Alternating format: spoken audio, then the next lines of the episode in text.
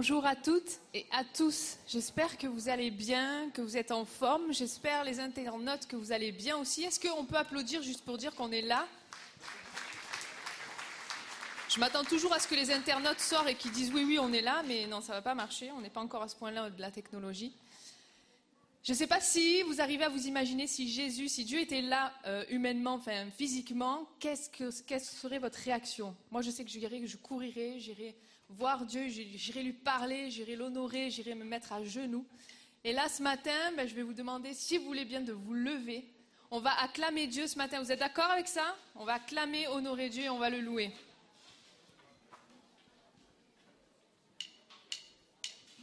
Acclamer Dieu, gens du monde entier.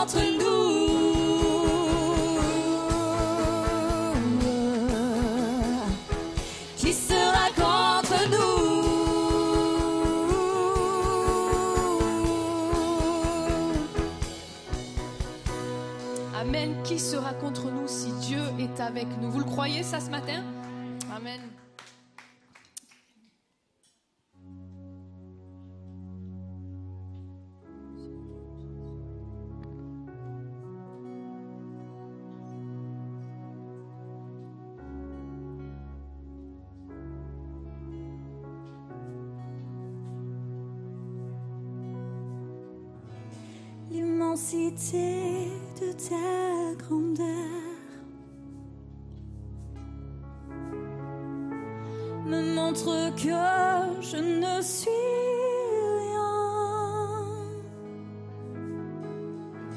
Et quand tu façonner la terre, j'étais déjà près de ton cœur.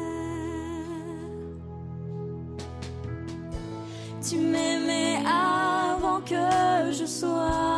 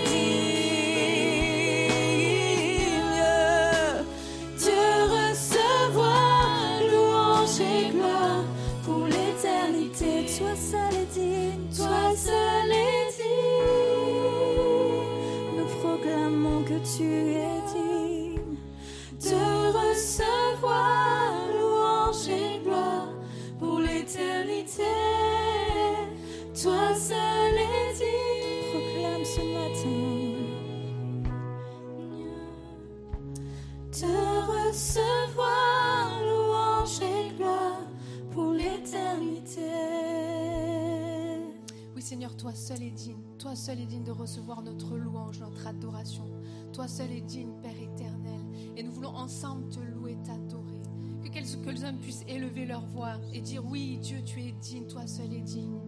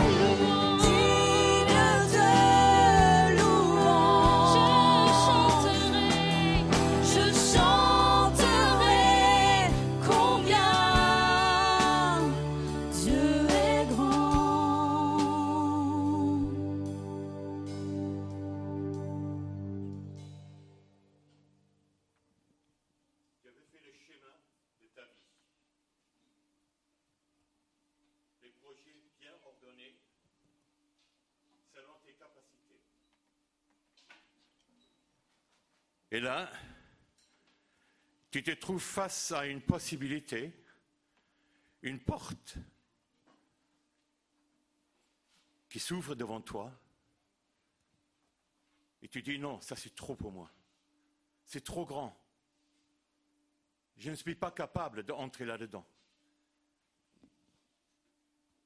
Pourtant, cette porte, tu sais que c'est Dieu qui te l'ouvre. Et ta peur, c'est la peur de l'échec. Ta peur, c'est l'orgueil. Tu ne veux pas donner l'image de quelqu'un qui a échoué. Et pourtant, souviens-toi que l'échec est juste un palier pour aller plus haut. Mais si Dieu t'ouvre cette porte, ce n'est pas pour que tu échoues, mais pour que tu puisses entrer dans ta destinée, pour que tu puisses entrer dans ce que Dieu a préparé de toute éternité pour toi. Dieu veut que tu te mets au service des autres, non pas au service de toi-même, de ta famille, mais au service des autres. Et au travers de ce projet que Dieu ouvre devant toi, de cette porte, tu entreras dans le service des autres, mais à un niveau que tu n'auras jamais imaginé. Alors ne dis pas, je ne suis pas capable. Dieu sait que tu n'es pas capable, mais lui qui t'appelle, il te rendra capable. Accepte les défis que Dieu te lance et entre dans ta destinée. Amen.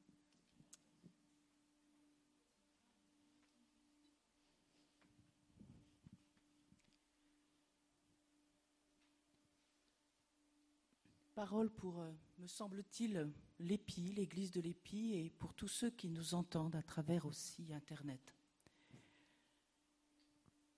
Peuple de Dieu, considère le chemin que tu as parcouru jusqu'à présent. Que chacun d'entre vous considère son chemin. Que chacun considère ce qu'il serait devenu s'il n'avait pas rencontré Jésus. Que chacun considère ce qu'il a vécu avant de connaître Jésus. Et maintenant, mesure la différence. Oui, peuple de Dieu, actuellement, tu rencontres des difficultés. Plusieurs d'entre vous, plusieurs d'entre nous sommes confrontés à des attaques de toutes sortes dans la santé, dans la vie professionnelle, dans la vie familiale, dans la vie affective. Oui, c'est vrai. Et certains disent, à quoi cela sert-il d'être chrétien? Mais non, considère, considère d'où tu viens, peuple de Dieu. Oui, il y a des difficultés qui peuvent arriver parce que tu portes le nom de Jésus. Oui, c'est vrai. Mais ne t'a-t-il pas doté d'un outillage, d'armes spécifiques spirituelles? Ne t'a-t-il pas doté de cela? S'il te dit qu'il y a un bouclier de la foi, c'est pour l'utiliser. S'il te parle de la puissance de la parole de Dieu, c'est pour l'utiliser. Utilise tout cela, peuple de Dieu, utilise. Oui, tu rencontres des difficultés. Oui, tu les rencontres parce que parfois c'est parce que tu portes mon nom. Mais je t'ai doté d'un outillage spécifique. Tu as aussi les anges qui peuvent venir t'aider. Tu as la force de mon esprit. Alors ne reste pas la tête baissée, abattue, mais lève-toi et dis, mais avec toi, Seigneur, je peux y arriver. Oui, mes enfants, dit le Seigneur, moi, je veux vous donner ce dont vous avez besoin, mais demandez-le-moi. Et surtout, ne vous laissez pas abattre. Ne vous laissez pas abattre.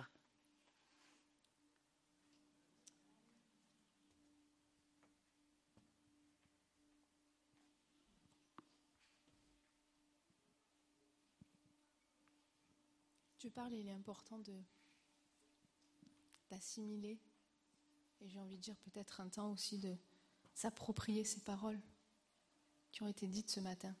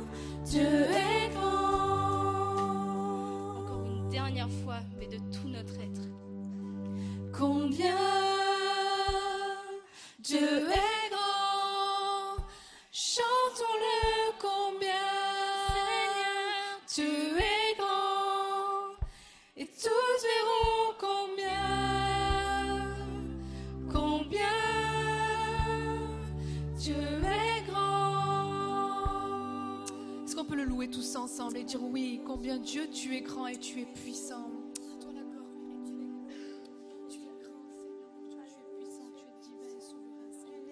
Merci parce que tu as changé nos vies. Merci parce que tu parles encore aujourd'hui. Merci mon Dieu, à toi soit toute la gloire, Père éternel. Amen. Alléluia, gloire à toi, Seigneur.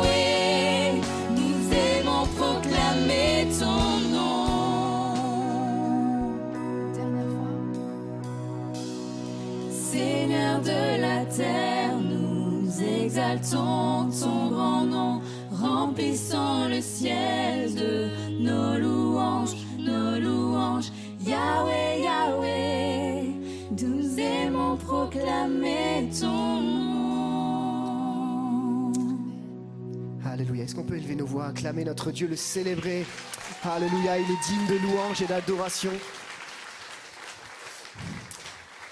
C'est tellement bon d'être dans la présence de Dieu et de savoir que lui est là, présent au milieu de nous, qui nous accompagne.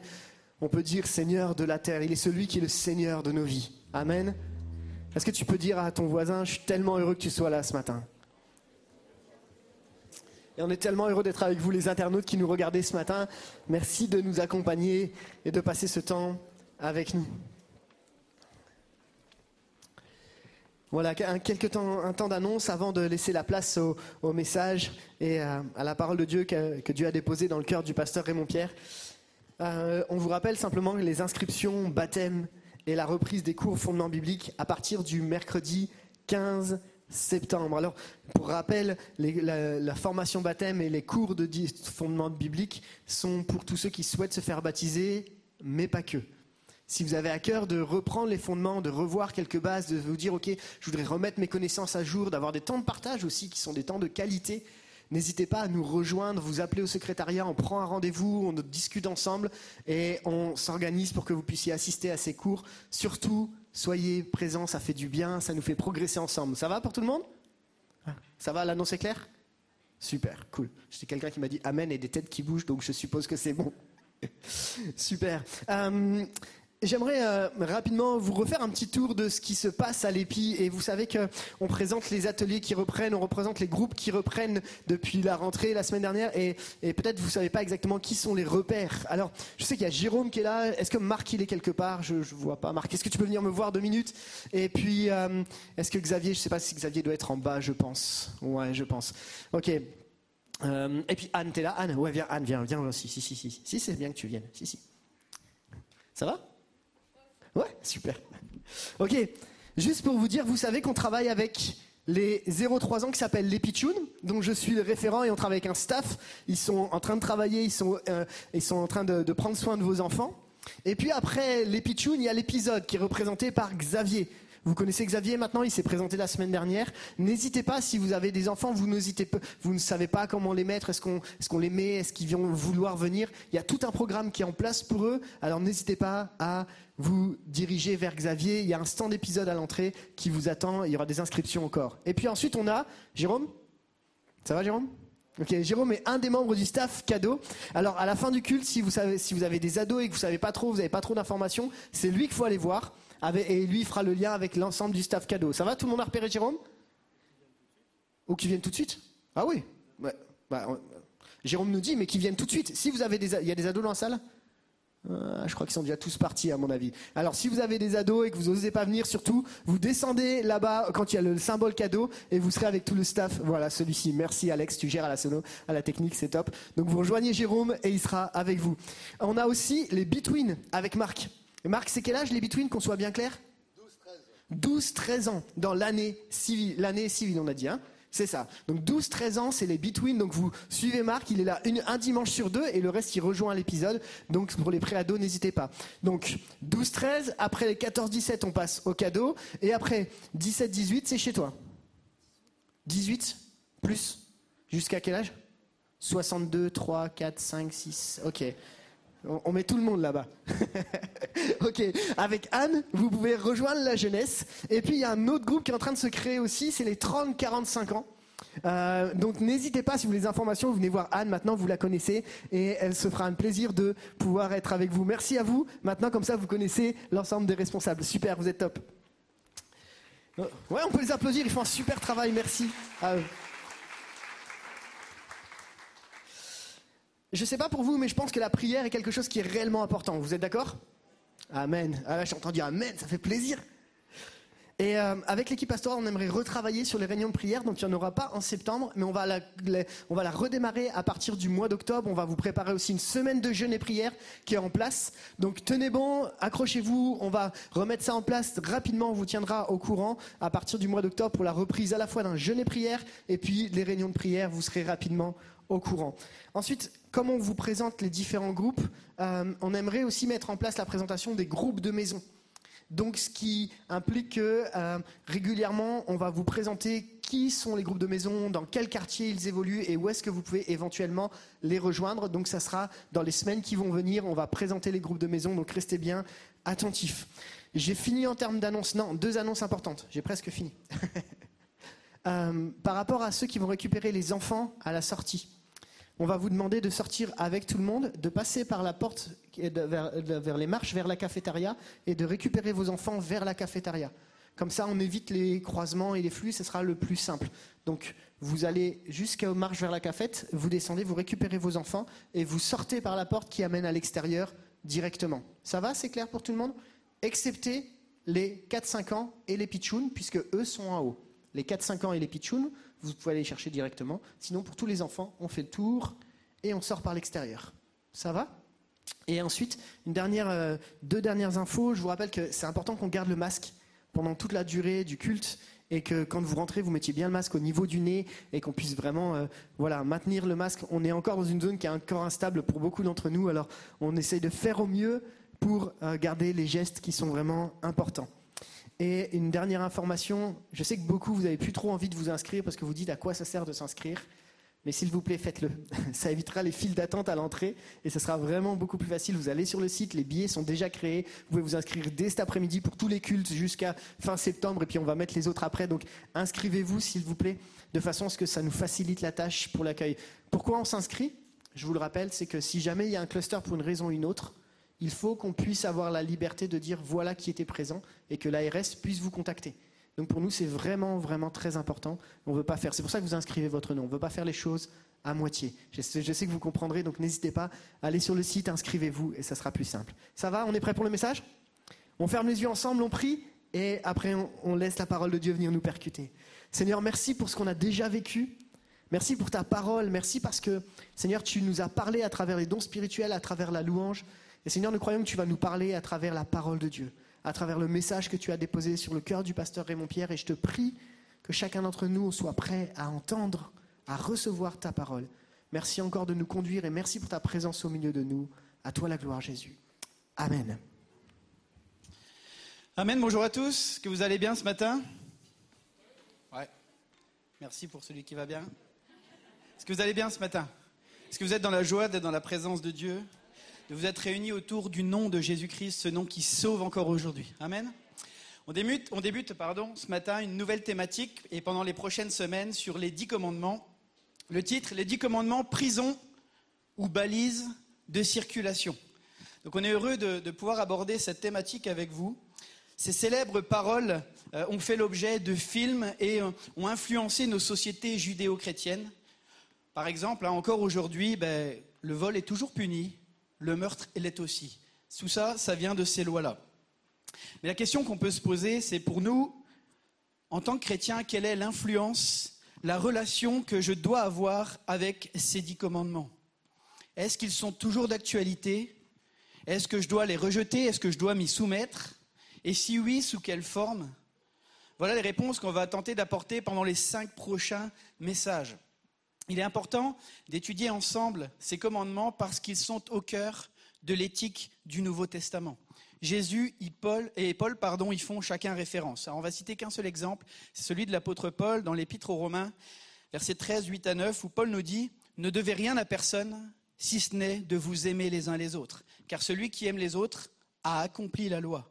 En effet, les commandements tu ne commettras pas d'adultère, tu ne commettras pas de meurtre, tu ne commettras pas de vol, tu ne porteras pas de faux témoignages, tu ne convoiteras pas, ainsi que tous les autres se résument dans cette parole tu aimeras ton prochain comme toi-même. Comme Jésus avant lui, Paul explique que respecter les dix commandements équivaut à aimer son prochain. Alors si vous cherchez, mes amis, des méthodes pour aimer correctement ceux qui vous entourent, les dix commandements sont là. Amen. Alors on va voir que euh, quatre commandements, dans toute cette série, quatre commandements euh, correspondent et, touchent à notre relation, notre connexion avec Dieu, et les six autres vont parler nos relations avec euh, les autres, avec nos connexions humaines. Mais sans plus tarder, on va débuter la lecture des dix commandements ou dix paroles dans le livre d'Exode au chapitre 20, et c'est Léa qui va nous faire la lecture. Alors Dieu prononça toutes ces paroles. Je suis l'Éternel, ton Dieu, qui t'ai fait sortir d'Égypte, de la maison d'esclavage. Tu n'auras pas d'autre Dieu devant moi. Tu ne te feras pas de sculpture sacrée, ni de représentation de ce qui est en haut dans le ciel, en bas sur la terre et dans l'eau plus bas que la terre. Tu ne te prosterneras pas devant elles, et tu ne les serviras pas, car moi, l'Éternel, ton Dieu, je suis un Dieu jaloux. Je punis la faute des pères sur les enfants jusqu'à la troisième et la quatrième génération de ceux qui me détestent. Et j'agis avec bonté jusqu'à mille générations envers ceux qui m'aiment et qui respectent mes commandements. Tu n'utiliseras pas le nom de l'Éternel ton Dieu à la légère, car l'Éternel ne laissera pas impuni celui qui utilisera son nom à la légère. Souviens-toi de faire du jour du repos un jour saint. Pendant six jours, tu travailleras et tu feras tout ce que tu dois faire. Mais le septième jour est le jour du repos de l'Éternel, ton Dieu. Tu ne feras aucun travail, ni toi, ni ton fils, ni ta fille, ni ton esclave, ni ta servante, ni ton bétail, ni l'étranger qui habite chez toi. En effet, en six jours, l'Éternel a fait le ciel, la terre, la mer, et tout ce qui s'y trouve. Et il s'est reposé le septième jour. Voilà pourquoi l'Éternel a béni le jour du repos et en a fait un jour saint. Honore ton père et ta mère, afin de vivre longtemps dans le pays que l'Éternel ton Dieu te donne. Tu ne commettras pas de meurtre, tu ne commettras pas d'adultère, tu ne commettras pas de vol, tu ne, tu ne porteras pas de faux témoignages contre ton prochain, tu ne convoiteras pas la maison de ton prochain, tu ne convoiteras pas la femme de ton prochain, ni son esclave, ni sa servante, ni son bœuf, ni son âne, ni quoi que ce soit qui lui appartienne. Merci Léa. Voilà un petit peu les dix commandements des pains. Ce matin, on ne va pas bien sûr tous les traiter puisque c'est ce qui va être traité tout au long de cette série, mais on va démarrer ce matin tous ensemble. Et le premier point que je veux soulever avec vous, c'est que les dix commandements ne nous sont pas donnés en vue de notre salut, mais parce que nous sommes sauvés. Et on commence la lecture Exode 20 à 2. Alors Dieu prononça toutes ces paroles. Je suis l'Éternel, ton Dieu, qui t'ai fait sortir d'Égypte, de la maison d'esclavage. Notre Dieu est un Dieu qui se révèle. Il cherche à entrer en contact avec les hommes. Il cherche à parler à son peuple. Lorsqu'on lit Il prononça toutes ces paroles, cela nous démontre comment Dieu désire communiquer, transmettre des choses à son peuple. Qui il est, mais aussi ce qu'il désire et attend de ceux qui lui appartiennent. La première chose que Dieu révèle, c'est qu'il est le Dieu libérateur. Dieu commence par un fait. Dieu commence par ce qu'il a accompli. Il rappelle aux Hébreux qu'il les a libérés de la servitude en Égypte. Rappelez-vous, le peuple a passé plus de 400 ans au pays d'Égypte, dans l'esclavage, dans la souffrance, jusqu'à ce que Dieu se lève son serviteur Moïse pour le libérer, pour libérer son peuple et le conduire. Lorsque Dieu parle dans ce passage au peuple pour lui transmettre les dix commandements, il l'a déjà libéré de l'esclavage en Égypte. Dieu n'est pas venu en disant, mes amis, si vous devenez de bonnes personnes, si vous ne mentez pas, si vous ne trichez pas, si vous ne volez pas, alors peut-être que dans cinq ans, je reviendrai et je vous libérerai. Ce n'est pas ça qui se passe. Au début du livre de l'Exode, nous voyons que Dieu a vu la souffrance de son peuple et que c'était le moment d'agir pour libérer son peuple de l'oppression. Alors il a frappé Pharaon par les plaies d'Égypte, alors il a ouvert la mer en deux, alors il a frayé un chemin de libération pour son peuple. Et la seule chose que son peuple devait faire, c'était placer sa confiance en Dieu et son serviteur Moïse en étant des spectateurs actifs. Et je m'explique. C'est-à-dire, ils devaient se mettre en marche à la suite de Moïse et faire confiance et contempler les actes de Dieu qui allaient euh, ouvrir la mer en deux, qui allaient libérer le peuple de l'esclavage.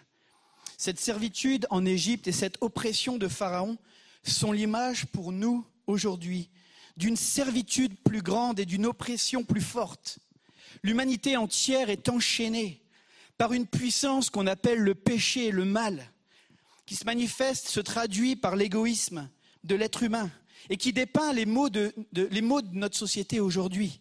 Violence, déchirement, dans les couples, dans les familles, abus de toutes sortes, corruption, destruction, quelques mots, il y en a d'autres. Mais voilà le résultat de l'esclavage du péché dont Satan, ce pharaon, tient captif notre monde.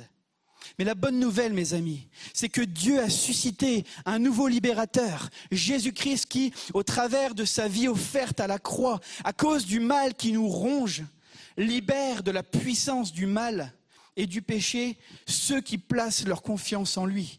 Jésus a fait pour nous ce que nous sommes incapables de faire par nous-mêmes. Nous ne pouvons pas ôter le mal de nous-mêmes. Imaginez-vous ce matin un panier de fruits dont l'un d'entre eux est pourri. Savez, ce ne sont pas les fruits sains qui vont décontaminer le fruit pourri, mais c'est le fruit pourri qui va contaminer les autres. Et pour empêcher cela, il y a besoin d'une main qui vient chercher la pomme pourrie et qui l'enlève du panier. Il y a besoin d'une intervention extérieure pour ôter le mal. Et j'ai envie de te dire ce matin, peu importe qui tu es, peu importe ce que tu as fait, Dieu t'aime et t'appelle ce matin. Il a vu ta souffrance, il a vu les ravages que le péché ont pu commettre dans ta vie. Mais il ne te rejette pas. Au contraire, il a tout accompli pour que tu puisses être libre aujourd'hui. Il t'invite à placer ta confiance dans l'œuvre de Christ pour toi, à reconnaître ton problème, à reconnaître le mal qui te ronge, mais à saisir la solution qui t'est offerte en Jésus-Christ. Dieu veut sauver encore aujourd'hui. Dieu veut ôter le mal. Dieu a ôté le mal. Jésus-Christ, en donnant sa vie à la croix, a ôté le mal, a dépouillé la puissance du péché. Deuxième point ce matin, les dix commandements ne constituent pas des barreaux de prison, mais des balises de circulation. Ce n'est pas de moi, c'est une citation du théologien intime euh, Kevin de Jung, pardon. On vient de le voir, Dieu est un Dieu d'amour un Dieu qui se révèle à nous, un Dieu qui n'a pas hésité à subir la souffrance que nous, que nous méritions pour que nous, nous puissions expérimenter la délivrance. Et il est important de se rappeler que ces commandements qu'il donne sont l'expression de son amour. L'amour est quelque chose qui se vit dans le cadre de relations. Et pour que des relations soient harmonieuses, on a besoin de fixer un cadre afin que notre liberté n'empiète pas sur celle des autres, sur celle des voisins. Les gens n'aiment pas qu'on leur dise ce qu'ils doivent faire. Pourquoi? Parce qu'ils veulent, être libres. C'est un mot super à la mode en ce moment. Ma liberté, ma liberté partout. Et mes amis, ma liberté s'arrête là, où commence celle de l'autre. Kevin de Jong, le théologien, expliquera euh, et définira la liberté dans ce sens. La définition biblique de la liberté ne consiste pas à faire tout ce qu'on veut la liberté, c'est jouir des avantages de faire ce qui est bien. De faire ce qui est bien. Vous savez, le code de la route, avec ses panneaux stop et ses feux rouges, ne sont, ne sont pas là pour enquiquiner celui qui est parti en retard le matin et qui râle au feu contre le ciel et la terre parce qu'il va être en retard. C'est pas là, c'est- pas pour ça. Ça n'a pas été fait pour l'enquiquiner. Le code de la route est juste là pour le préserver, de percuter une voiture et peut-être de causer un accident qui va entraîner des larmes et des souffrances et peut-être même la mort de lui ou des autres. Les dix commandements décrivent la position morale fondamentale qu'il y a sur le cœur de Dieu. Et ces commandements traduisent que Dieu est bon, que Dieu est merveilleux, que le Dieu qui est aux cieux est merveilleux.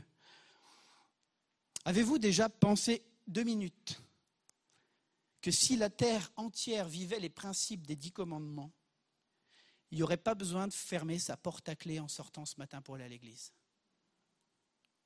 Il n'y aurait pas besoin que l'État dépense plein d'argent pour la création d'armes pour se protéger. Il n'y aurait pas besoin de déposer des brevets. Il n'y aurait pas besoin de formuler des lois sur les droits d'auteur ou sur les droits de propriété intellectuelle. Comme l'apôtre Paul le dira en Romains 7,12, la loi n'est pas une mauvaise chose. Elle est bonne, juste et sainte. Voici la première leçon qu'on peut tirer ce matin. Les dix commandements ne sont pas des instructions pour sortir du pays d'Égypte. Ce sont des règles pour qu'un peuple libre puisse le rester. Pour qu'un peuple libre puisse le rester. Ces règles ne sont pas un nouvel esclavage, ne sont pas des barreaux de prison. Certains peuvent penser à tort que, les lois de Dieu nous empêchent d'entrer dans notre destinée ou de réaliser nos rêves, d'atteindre notre plein potentiel. Non, les dix commandements sont là, les lois de Dieu sont là pour que les gens n'utilisent pas leur liberté d'agir dans des buts égoïstes, causant du tort à autrui. Ils ont pour finalité l'éducation à la liberté, l'apprentissage de la vie véritable, d'une totale loyauté envers notre Dieu et d'un total respect envers ceux qui nous entourent. Donc, pour résumer tout ce que nous avons dit depuis le début de ce message, nous ne cherchons pas à vivre ces commandements pour être sauvés. Nous le sommes au travers de ce que Christ a accompli. Mais c'est parce que Dieu nous a sauvés que nous cherchons à les vivre, afin de vivre une vie harmonieuse, des relations de paix avec ceux qui nous entourent. Kevin de Jung dira encore, le salut n'est pas la récompense de l'obéissance, le salut est une raison d'obéir. Notre Dieu est un Dieu d'amour. Notre Dieu est un Dieu bon. Et parce qu'il est bon, nous voulons aussi manifester cette bonté à ceux qui nous entourent. C'est une raison d'obéir. Il nous a fait grâce. On ne méritait rien. Par amour, il l'a fait. Et il nous invite à faire la même chose pour ceux qui nous entourent. Saisir cet amour de Dieu, qui sont explicités dans ses commandements, nous pousse à chercher à le vivre avec ceux qui nous entourent. Lorsque nous suivons les commandements, nous montrons aux autres le caractère de Dieu. Quand nous ne les vivons pas, nous nous faisons du tort et nous déshonorons notre Père céleste. Alors maintenant, on peut commencer les commandements. Troisième point ce matin, le premier commandement nous protège du plus grand problème de l'humanité, l'égoïsme. Exode 20, verset 3, on l'a entendu ce matin dans, des prières, il n'y a pas d'autre Dieu que lui, tu n'auras pas d'autre Dieu devant moi. Ce premier commandement n'est pas placé en premier par hasard, parce qu'il est le fondement de tous les autres. Ce verset nous invite à placer Dieu au centre de nos vies. Il doit être la priorité. Dieu n'est pas un ajout, un saupoudrage qu'on met dans notre vie pour que notre vie soit vraiment parfaite, pour que notre vie soit meilleure. Dieu doit en être le centre. Comme dira Gaëtan Brassard souvent, où Jésus est le Seigneur de tout, ou il n'est pas le Seigneur du tout. Où Jésus est le Seigneur de tout, ou il n'est pas le Seigneur du tout. Il est celui qui veut diriger nos vies, qui veut les conduire, et ce Dieu-là veut l'exclusivité dans nos vies. Qu'est-ce qui se passe si demain je rentre à la maison et je dis ma chérie, j'ai besoin de te présenter quelqu'un d'autre. Voilà une, une nouvelle personne qui est vraiment importante dans ma vie, comme tu l'es d'ailleurs, vous l'êtes toutes les deux.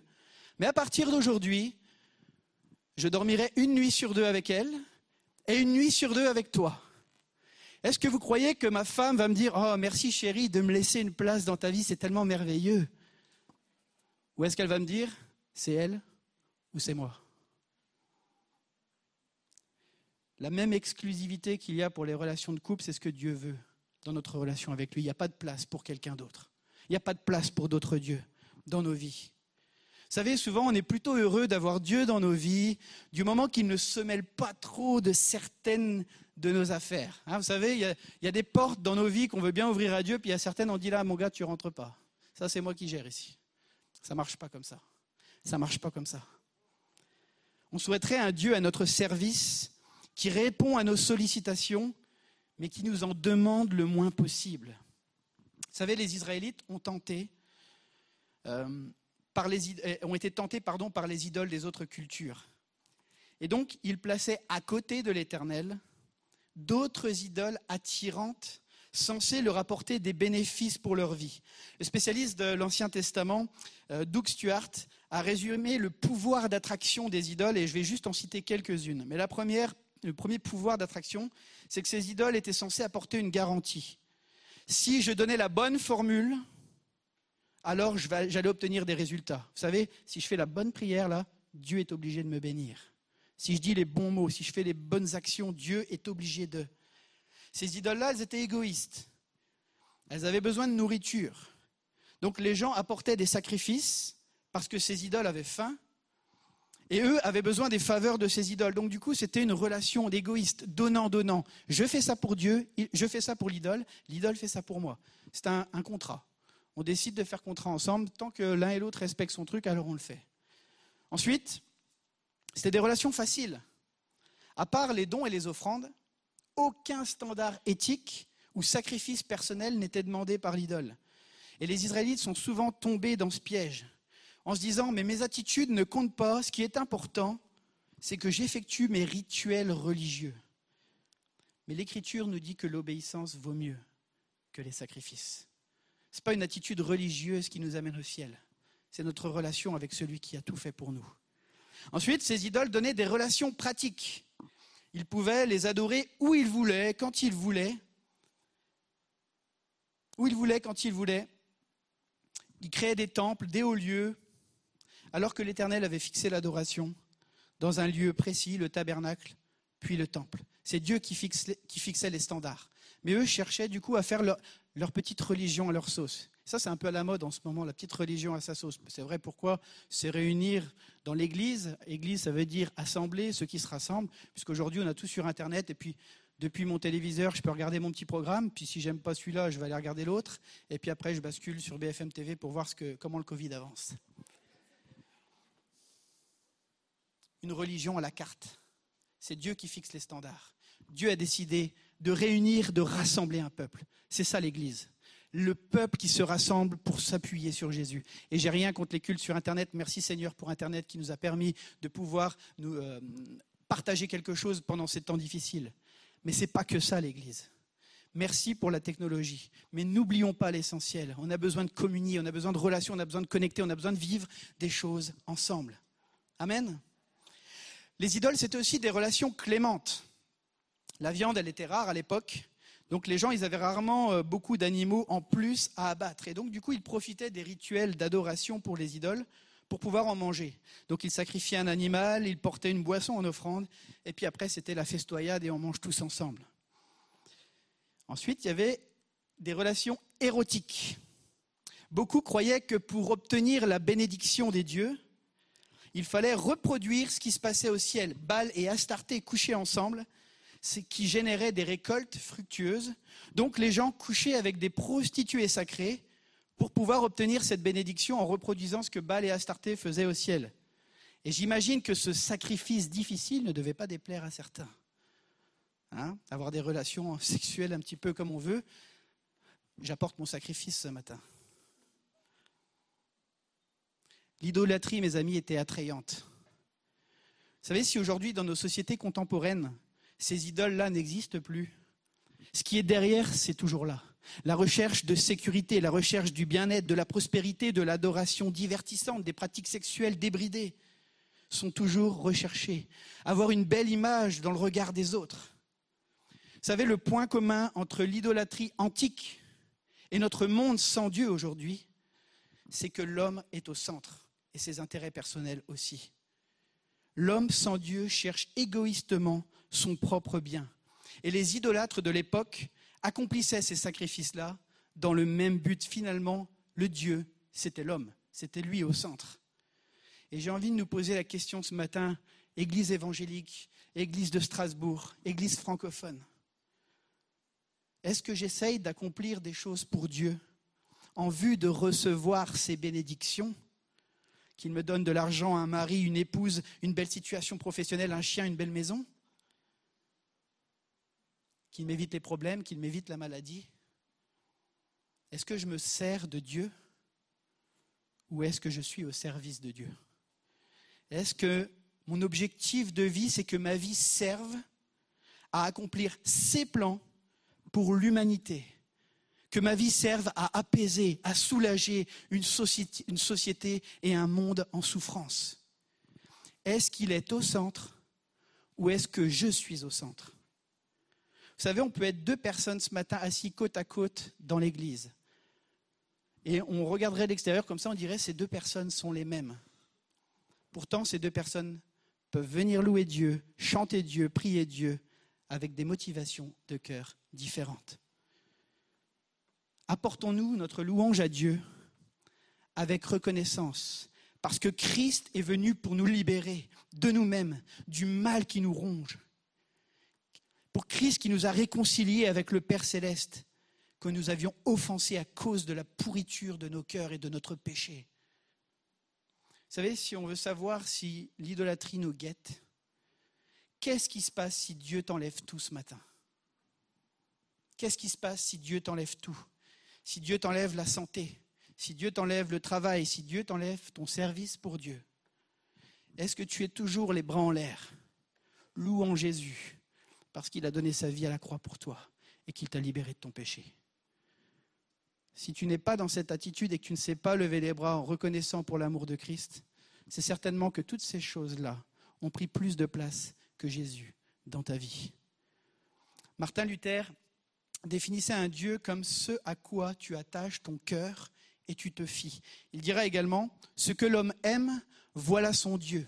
Son cœur en est alors rempli, il y réfléchit jour et nuit, il dort et s'éveille en y pensant, que ce soit l'argent ou les biens, le plaisir ou la considération. Sommes-nous attachés aux bénédictions de Dieu ou sommes-nous attachés au Dieu de la bénédiction? Il a promis de prendre soin de nos vies. Il a promis de diriger nos vies. Il a promis de nous aimer. Ce n'est pas un Dieu bourreau là, c'est vraiment le Dieu de la bénédiction. Mais est-ce que nos regards sont attachés sur la bénédiction plutôt que sur notre Dieu? Nous le verrons tout au long de la série, mais de ce premier commandement découlent tous les autres. Ma relation ou ma non-relation avec Dieu va déterminer mon attitude aussi avec les autres. Parce que si Dieu ne comble pas mon cœur, ça veut dire que je vais essayer de chercher à combler mon cœur par autre chose. Vous savez, la nature et la horreur du vide. Blaise Pascal disait qu'il y a un vide en forme de Dieu dans chaque être humain. Si Dieu ne le comble pas, on va essayer de chercher à le combler par nous-mêmes, pour atteindre notre sécurité, notre bien-être, toutes ces choses-là que Dieu veut nous communiquer, mais dont Dieu ne veut pas qu'elles soient à la mauvaise place dans nos vies. Dieu est fidèle, Dieu nous aime. Quatrième point ce matin, le deuxième commandement nous enseigne comment adorer Dieu. Exode 20, 4 à 5, partie A. Tu ne te feras pas de sculpture sacrée, ni de représentation de ce qui est en haut dans le ciel, en bas sur la terre, et dans l'eau plus bas que la terre. Tu ne te prosterneras pas devant elle et tu ne les serviras pas, car moi l'Éternel, ton Dieu, je suis un Dieu jaloux. Le premier commandement consiste à ne pas adorer le mauvais Dieu. Le second, le deuxième consiste à ne pas adorer Dieu de la mauvaise manière. Ce commandement nous empêche d'adorer Dieu comme nous l'entendons. Ce n'est pas nous qui fixons les standards de l'adoration, mais c'est Dieu lui-même.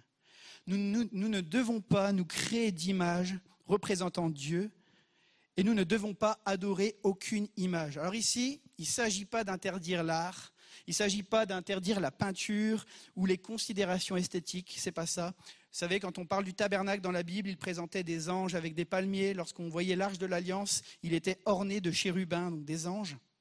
Dieu n'est pas contre la beauté. Mais ce que Dieu interdit, c'est de conférer à un objet une efficacité spirituelle comme si ces derniers pouvaient être un pont entre nous et Dieu, comme si ça pouvait euh, établir une connexion avec lui.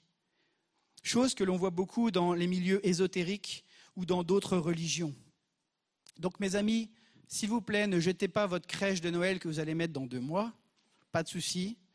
Mais nous ne devons pas utiliser d'images ou d'icônes, même mentales, pour se concentrer dans la prière.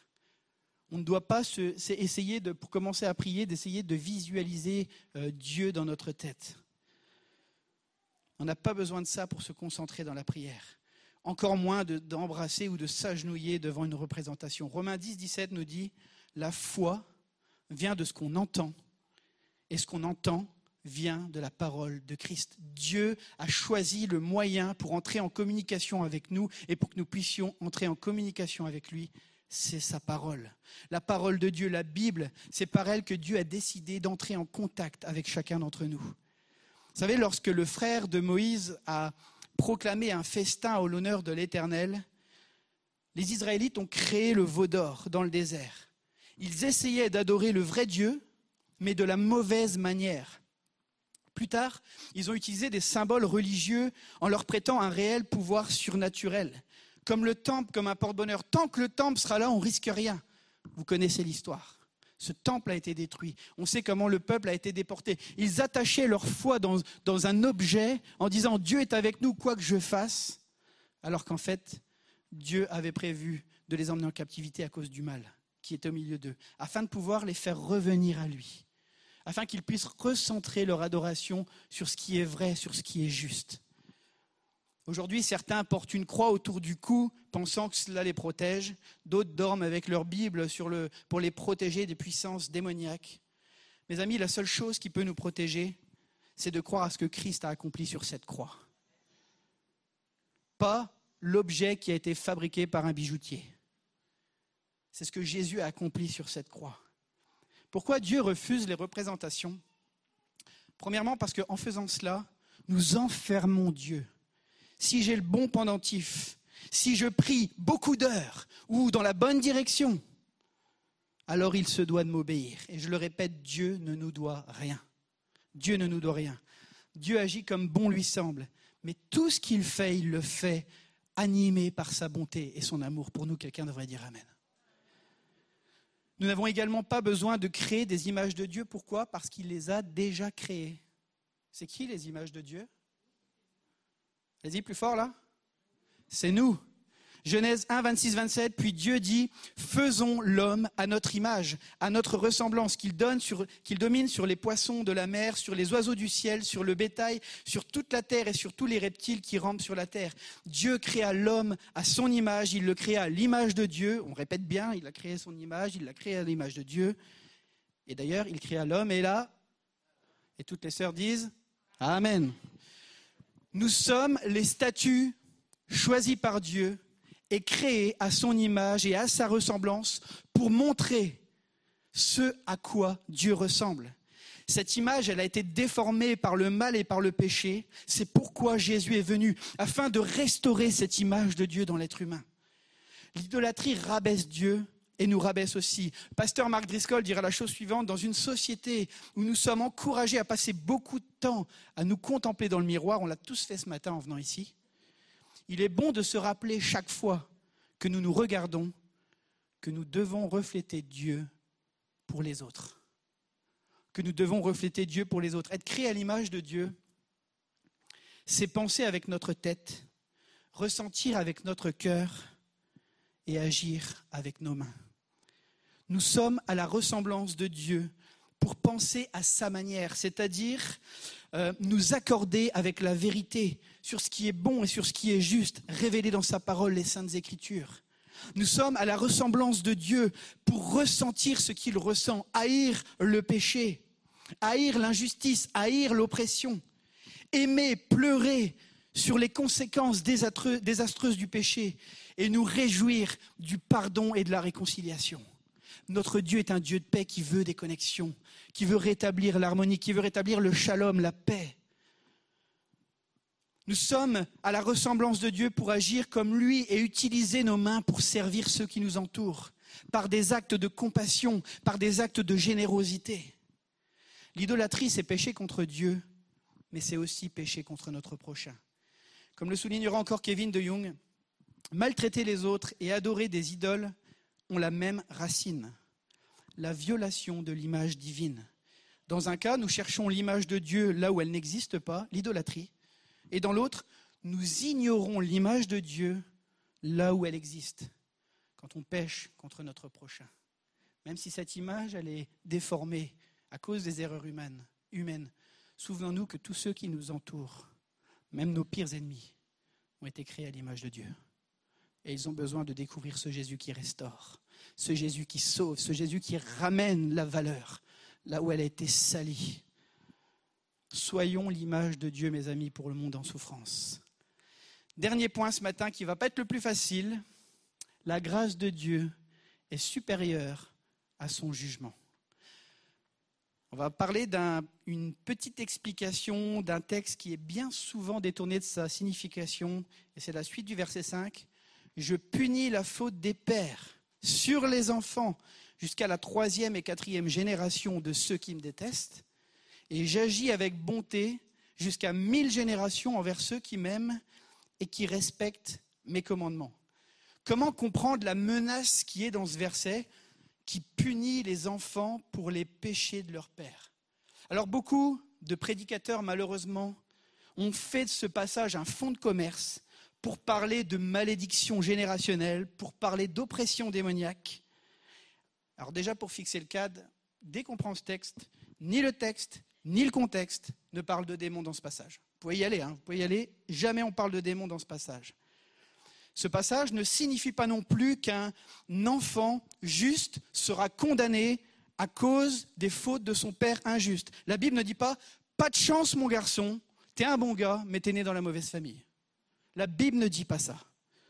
Tu vas être condamné à la place de ton mauvais père. Une des règles d'interprétation de la Bible, c'est qu'on interprète la Bible par la Bible. Toujours. Cette dernière est claire à ce sujet ailleurs.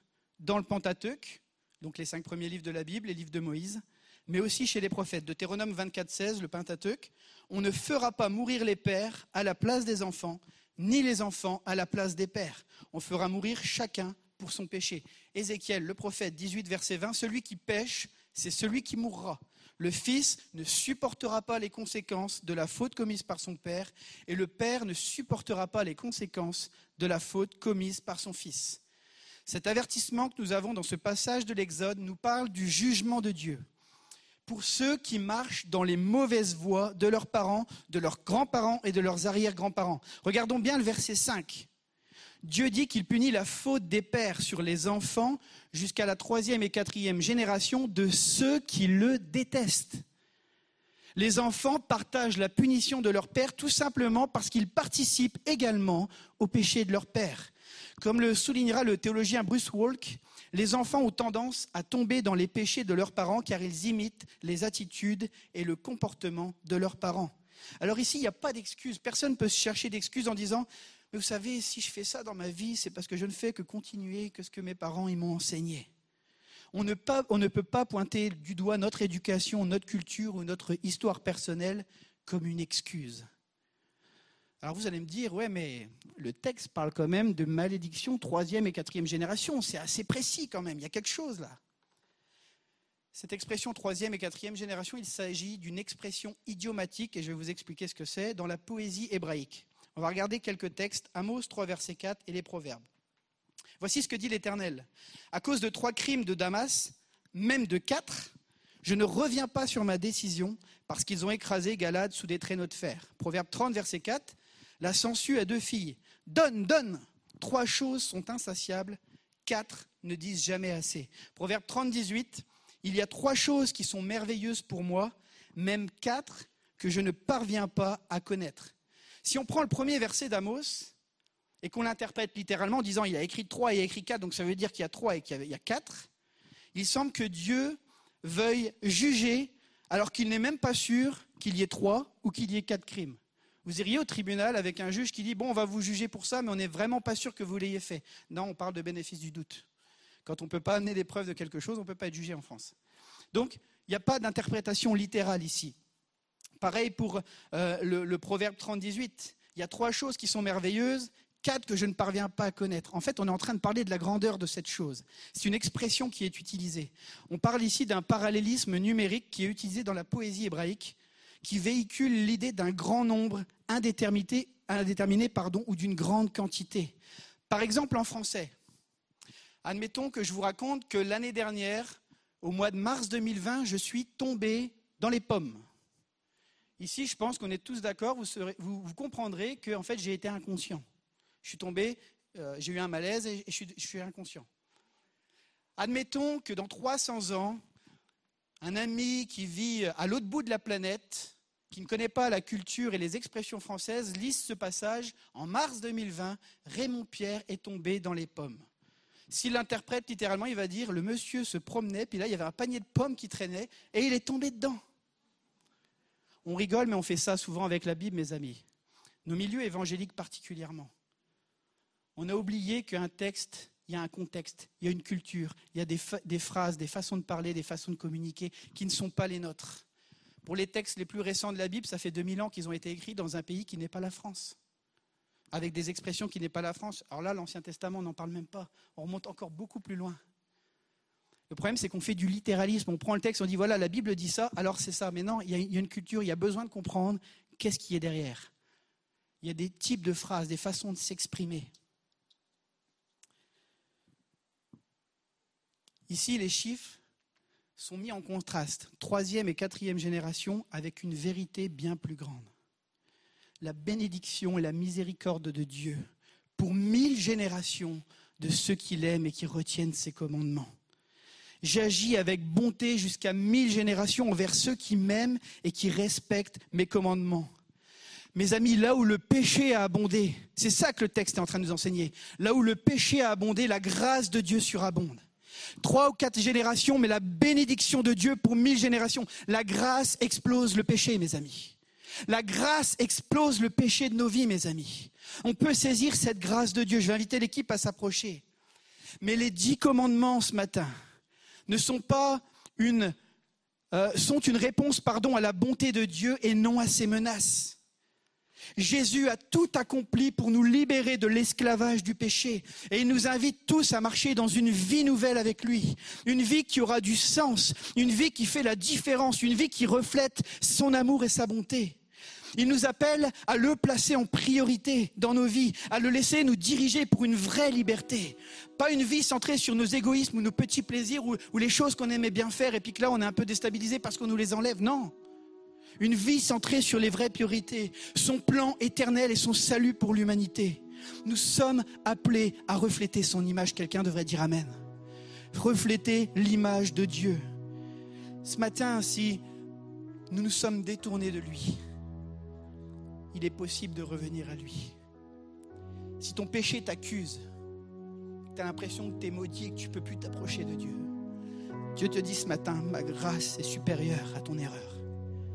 Ma grâce est supérieure à ton erreur. Si tu reviens de tout ton cœur, que tu es conscient que tu t'es planté et que tu cries à moi, ma grâce explose ton péché et ton erreur. Nous pouvons être libres ce matin encore au nom de Jésus. Nous pouvons être au bénéfice de cette grâce extravagante, cette grâce qui dépasse notre pensée, cette grâce qui surpasse la sanction ce matin pour chacun d'entre nous. Il n'y a pas de péché assez lourd que la croix de Jésus ne puisse porter. Il n'y a pas de péché assez lourd que la croix de Jésus ne puisse porter ce matin. Nous pouvons vivre encore cette connexion avec le ciel. Je voudrais prier ce matin. Merci Père parce que tu nous appelles à te faire confiance. Merci Père parce que tu as choisi les choses folles de ce monde pour confondre les sages. On n'était pas meilleurs que les autres, mais dans ta grâce, tu es venu nous rencontrer. Tu es venu nous communiquer, on l'a entendu dans le don spirituel ce matin, tu nous as communiqué des dons et tu nous appelles à te faire confiance. Tu n'appelles pas des qualifiés, mais tu qualifies ceux que tu appelles. Et tu veux utiliser l'Église dans cette génération, ici, dans cette ville, dans ce département, pour manifester cette grâce et cet amour pour un monde perdu, un monde empêtré dans son péché, empêtré dans ses difficultés et qui souffre. Mais tu nous as appelés à refléter au sein de cette génération ton image de partager et témoigner comment ta grâce est venue nous chercher alors qu'on méritait rien, alors qu'on était au fond du puits, alors qu'on était empêtré dans toutes sortes de choses. Ta grâce a surabondé. Et tu nous appelles à être des témoins pour cette génération. Des témoins que ta grâce surabonde par rapport au péché. Alors Seigneur, je te prie, si quelqu'un est captif de mensonges ce matin dans ce lieu, d'accusations, qu'il lui dise tu n'as pas honte avec ce que tu vis, avec ce que tu traverses. Là où le péché a abondé, la grâce de Dieu surabonde. Une bénédiction de mille en contraste avec trois ou quatre pour ceux qui l'aiment. Approche-toi de Dieu ce matin. Est-ce qu'on peut se lever ce matin à notre place? Pour louer ce Dieu de grâce, pour louer sa faveur imméritée à notre égard Il est celui qui veut diriger nos vies, il est celui qui veut démonter les idoles de confiance qu'on peut placer dans nos cœurs, les choses dans lesquelles on se fie pour dire si j'ai ça, alors je serai vraiment béni. Peut-être une jeune fille dans ce lieu qui se dit mais je serai vraiment complète une fois que j'aurai trouvé mon conjoint. Yolande nous l'avait rappelé, mais on est des êtres à part entière. L'autre va partager quelque chose avec nous et Dieu a conduit le mariage. Mais nous sommes des êtres entiers. On n'a pas besoin de plus que Jésus dans notre vie, mais Jésus qui nous aime conduit pour nos besoins. Seigneur, je te prie de faire grâce ce matin pour quelqu'un qui a besoin d'exister dans le regard des autres. Que s'il n'est pas en vue, que s'il n'est pas mis sur l'avant, alors il a l'impression d'être rien. Notre identité ne dépend pas du regard des autres sur nous, elle dépend du regard de Jésus sur notre vie. Notre identité, elle est en toi, Seigneur, notre sécurité, notre confiance. C'est toi qui prends soin de nos vies, c'est toi qui les diriges. Père, je te prie que des idoles tombent encore dans nos vies au nom de Jésus. Pas de manière magique ce matin alors qu'on est en train de prier, mais dans notre quotidien, apprendre à te faire confiance pour les différents domaines de nos vies. Tu es le Dieu fidèle qui nous prend par la main, qui nous conduit. À toi la puissance et la louange, Jésus. Et toute l'Église dit Amen. On va reprendre ce chant qui dit à ton nom. Vous croyez que Dieu est sans égal? Est-ce que vous croyez que Dieu est sans égal? Bon. Alors on va le chanter ce matin.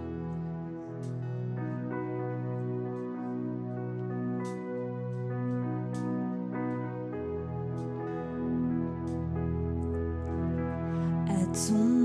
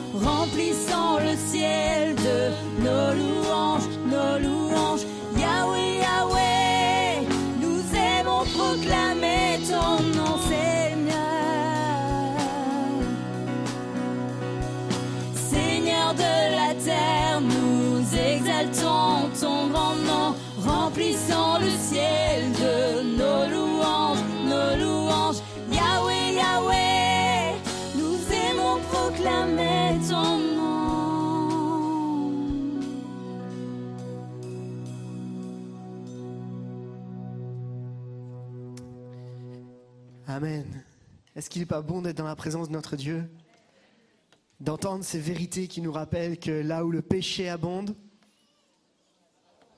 Amen. On peut le redire pour que les internautes ils entendent. Là où le péché abonde, Amen. Et que ça puisse rester gravé durant toute cette semaine.